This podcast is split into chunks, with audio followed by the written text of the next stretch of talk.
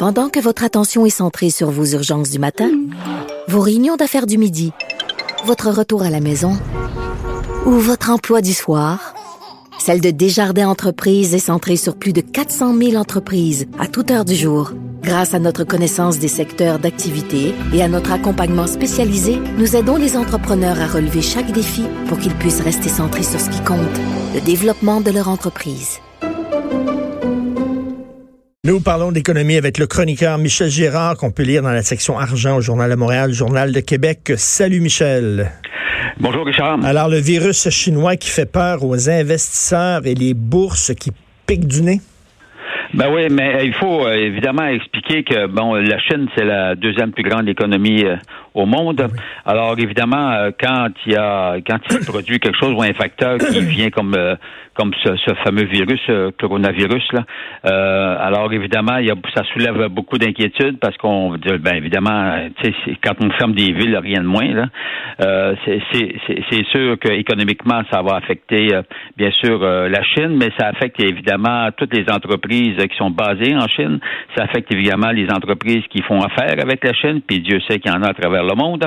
Donc, euh, en tout cas, les investisseurs, euh, ils avaient peur évidemment que cette contamination euh, se poursuive et puis s'agrandisse. En tout cas, bref, ça a eu un effet négatif sur les sur les bourses qui ont baissé en moyenne d'à peu près de 1,5 à, à 2% mais c'est parce qu'il faut savoir, Richard, quand tu parles de 2% d'une chute des bourses à travers le monde, là, c'est parce que c'est euh, c'est beaucoup d'argent. C'est hein. énorme. C'est à peu près 1000 milliards US euh, là.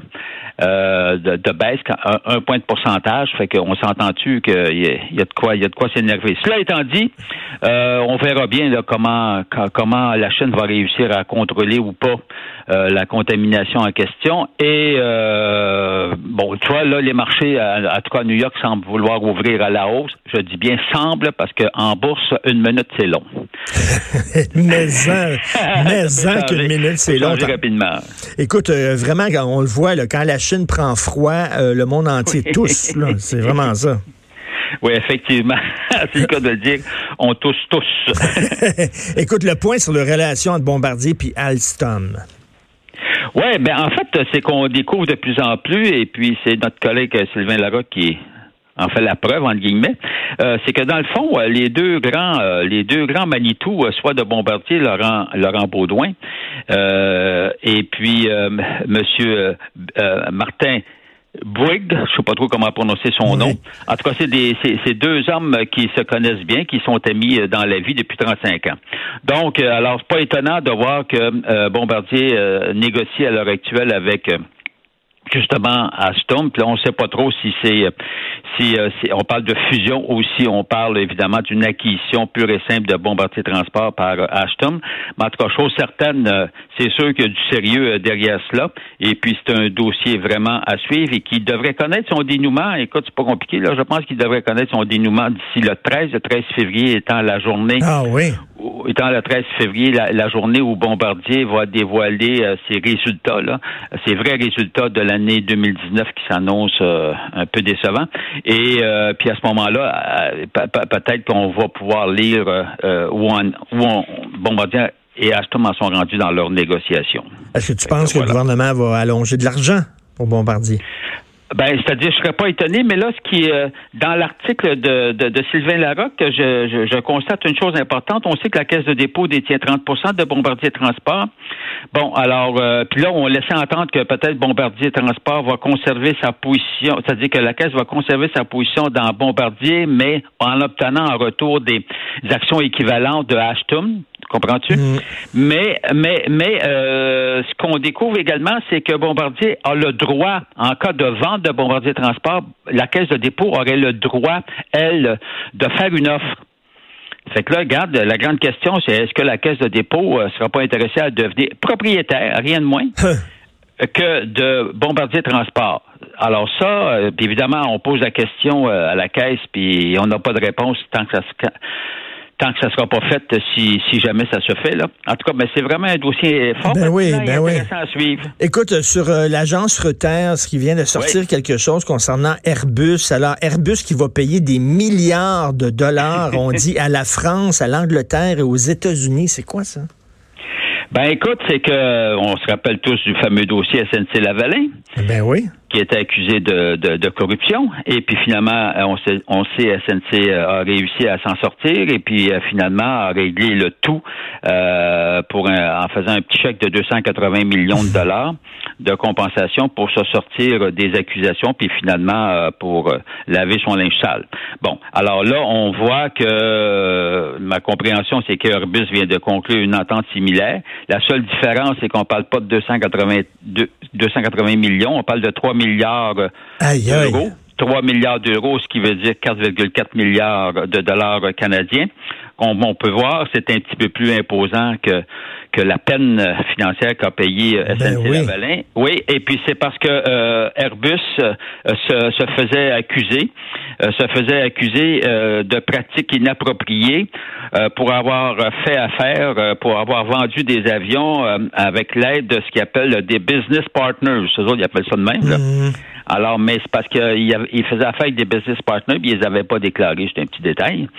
Or, des milliards de dollars, 3-4 milliards de dollars, là, ça, fait quand même une différence pour les chiffres d'affaires de l'entreprise. Oui, oui, mais Airbus, euh, les finances sont très solides. Tu vois, a réalisé en 2018 un bénéfice net de 3 milliards d'euros, donc de près de 5 milliards de dollars canadiens.